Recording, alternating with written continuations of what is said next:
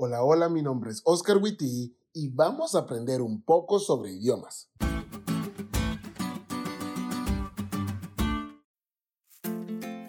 Los falsos cognados son una palabra que parece tener alguna relación con otro vocablo en otro idioma.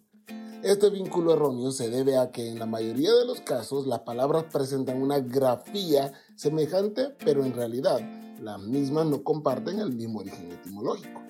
Es decir, aunque se parecen en escritura o en sonido a palabras de la lengua materna del que lo oye, no significa lo que uno cree que es.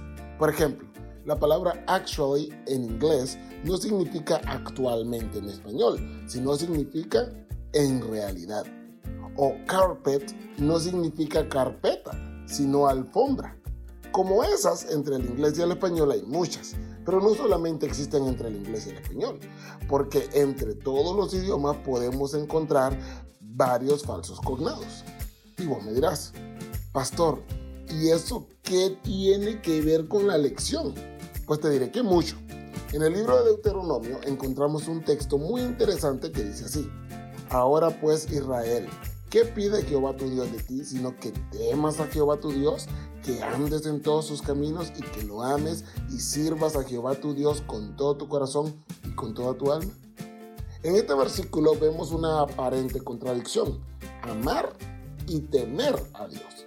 Pero por algo dije aparente.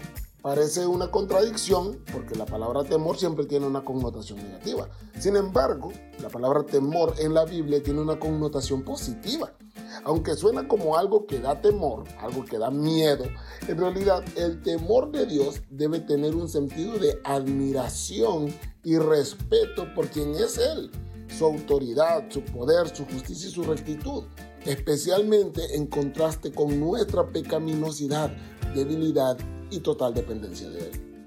Es decir, admiro a Dios, le obedezco y respeto porque reconozco quién es Él Reconozco que es más grande que yo, que es mi creador y yo su criatura. Pero a la luz de mi pecado, comprendo el gran sacrificio que se hizo para pagar la deuda que yo tenía con la ley.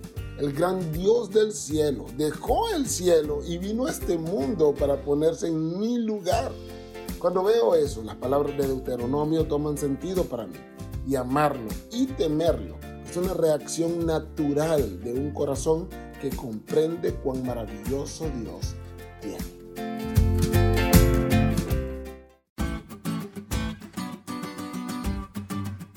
¿Te diste cuenta lo cool que estuvo la lección? No te olvides de estudiarla y compartir este podcast con todos tus amigos. Es todo por hoy, pero mañana tendremos otra oportunidad de estudiar juntos.